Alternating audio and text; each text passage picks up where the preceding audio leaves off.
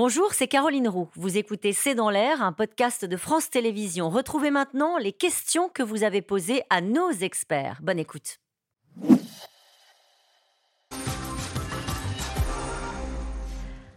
Euh, une question d'Olivier dans l'Aisne. Qui de Michel-Édouard Leclerc ou de Bruno Le Maire est dans le vrai au sujet de l'inflation?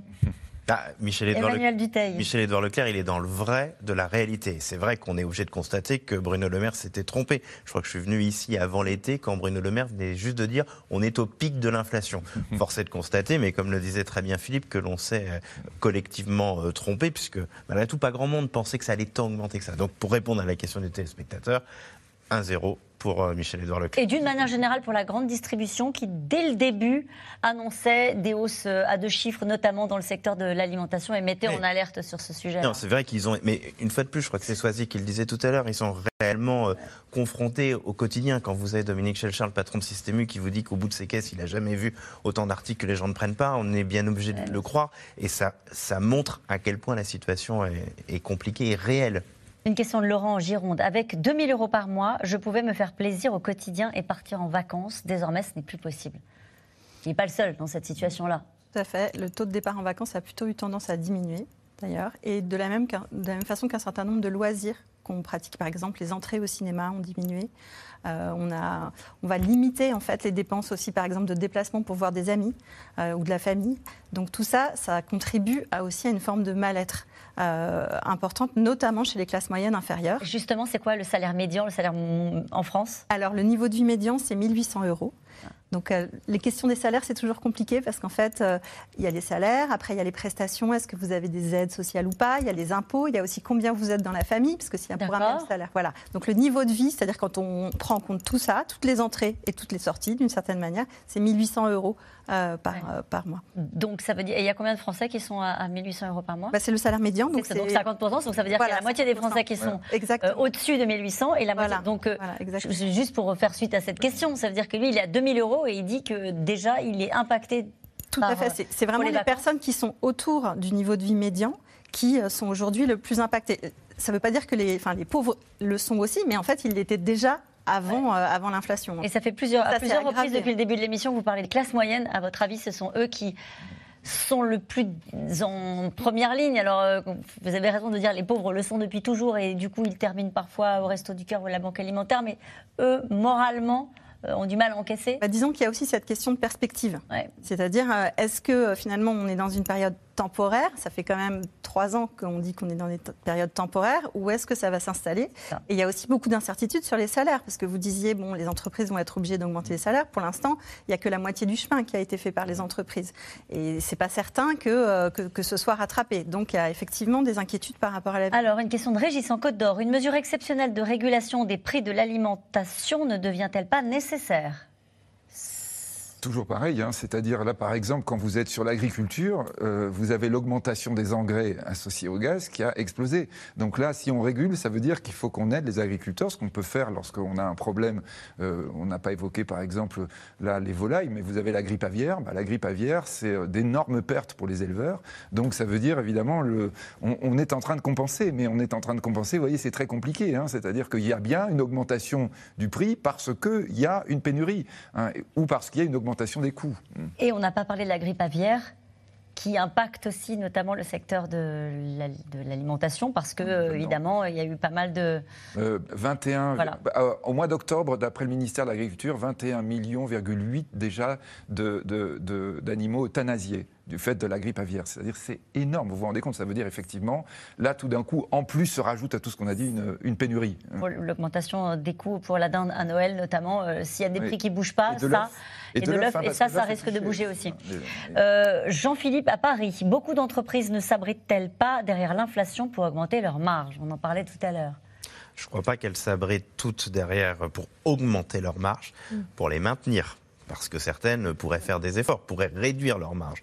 Donc certaines font effectivement cela. Mais vous savez, on parlait euh, à l'instant du comportement des, de nous tous, des citoyens, des consommateurs. Quand vous êtes patron d'une petite PME, par exemple, dans le bâtiment, et que vous n'avez aucune idée de savoir euh, combien vous allez acheter votre parpaing euh, dans deux mois, vous êtes bien obligé d'être aussi très précautionneux parce que c'est la santé de votre entreprise. Augmenter les coûts par anticipation? Bah, En tout cas, ne pas faire trop d'efforts pour réduire sa marge parce que demain, on ne sait pas. Et par ailleurs, encore aujourd'hui, il y a plein d'entreprises qui ne savent pas combien elles vont payer d'électricité demain. Donc comment vous voulez réduire votre marge aujourd'hui en se disant bah, allez je vais faire un effort parce que tout le monde peut ou doit faire un effort. Il y a, ce sentiment aussi qui c'est pas pour les dédouaner. Hein, c'est l'incertitude qui. Mais je crois une fois de plus on le disait tout à l'heure euh, un peu rigolant mais il y a toujours des profiteurs de guerre. Je pense que malgré tout aujourd'hui la plupart du tissu économique est quand même extrêmement responsable. Je crois que vraiment, là, on n'a pas le réflexe encore. Hein. Mm. Si votre chiffre d'affaires, si le bénéfice n'a pas augmenté de 6% cette année, vous avez perdu. de l'argent. Oui, c'est ça, c'est le 2000 euros, ça vaut moins cher. Ça vaut moins d'argent qu'avant. C'est-à-dire que là, on doit bien se rendre compte hein, que l'inflation, c'est un truc qui est, qui est, en train de, de, grignoter partout, y compris, on va dire, dans le fonctionnement des entreprises. Mm. Euh, ça sous-entend que les entreprises qui sauvent leurs marges à... telles qu'elles étaient auparavant, eux ne perdent pas d'argent. En pourcentage, si c'est en euros, si elles perdent. D'accord. Vous voyez, c'est ça. C'est qu'on est tellement sur un euro stable, c'était notre référence. Combien tu gagnes en euros? Ah bah dis donc, tu t'embêtes pas. Non, ça vaut moins cher maintenant. Maintenant, tu peux plus acheter la même chose avec 2000 euros. Allez, quels sont les premiers postes de dépenses sur lesquels les Français rognent? Alors, les premiers, Vous avez parlé des vacances? Oui, alors les, dépenses de loisirs, ça c'est toujours une marge de manœuvre euh, évidemment qui est plus accessible, euh, mais aussi les transports, donc renoncer à se déplacer, on en parlait euh, tout à l'heure. Également tout ce qui est dépenses d'équipement, équipement de, du, ménage, de la famille, les meubles, la vaisselle, enfin tout, tout, ce dont on peut avoir besoin chez soi, l'habillement, on va acheter un peu moins d'habits. On, avait dit, pardon, après le Covid, que les Français avaient mis de l'argent de côté, euh, ils avaient épargné, ils ont encore de l'argent de côté. Alors, les Français, en fait, c'est pas vraiment exact. C'est surtout les Français les plus aisés qui ont mis de l'argent de côté. Et c'est même 80% de l'épargne qui a été accumulée par 20% des ménages. Donc, on est vraiment sur le, haut du panier. Donc, il y a un petit peu eu de la, des épargnes, c'est-à-dire les gens se sont mis à partir en vacances l'été dernier, à dépenser, etc., dans les catégories les plus aisées. Mais en fait, chez les classes moyennes et les plus pauvres, il n'y a pas eu d'épargne qui a été constituée. Il y a peut-être, y a même parfois eu des pertes en fait, parce que, bah, par exemple, les compensations de salaire, elles n'étaient pas au niveau euh, de, elles étaient, il y avait des pertes, voilà, avec le chômage partiel, etc. Parce qu'il y avait des systèmes qui ont, qui ont, disparu pendant la crise aussi, euh, la cantine, les, euh, les, les, systèmes D. Tout à l'heure, on n'en a pas parlé, mais il y a aussi beaucoup d'entraide dans les ménages, c'est-à-dire beaucoup, d'entraide, solidarité entre les familles. On va se prêter des choses, on va essayer de mutualiser un petit peu les dépenses. Donc, bah, pendant la crise Covid, ça a quand même beaucoup diminué euh, toutes ces possibilités. Donc oui, elle a été un petit peu dépensée, mais c'est pas ça qui va régler la situation des, euh, des, ménages les plus modestes. Une question d'Alain dans les Bouches du Rhône. Il ne se passe pas un jour sans que le gouvernement ne débloque des enveloppes. Jusqu'où pouvons-nous aller, euh, Swazik Kemener?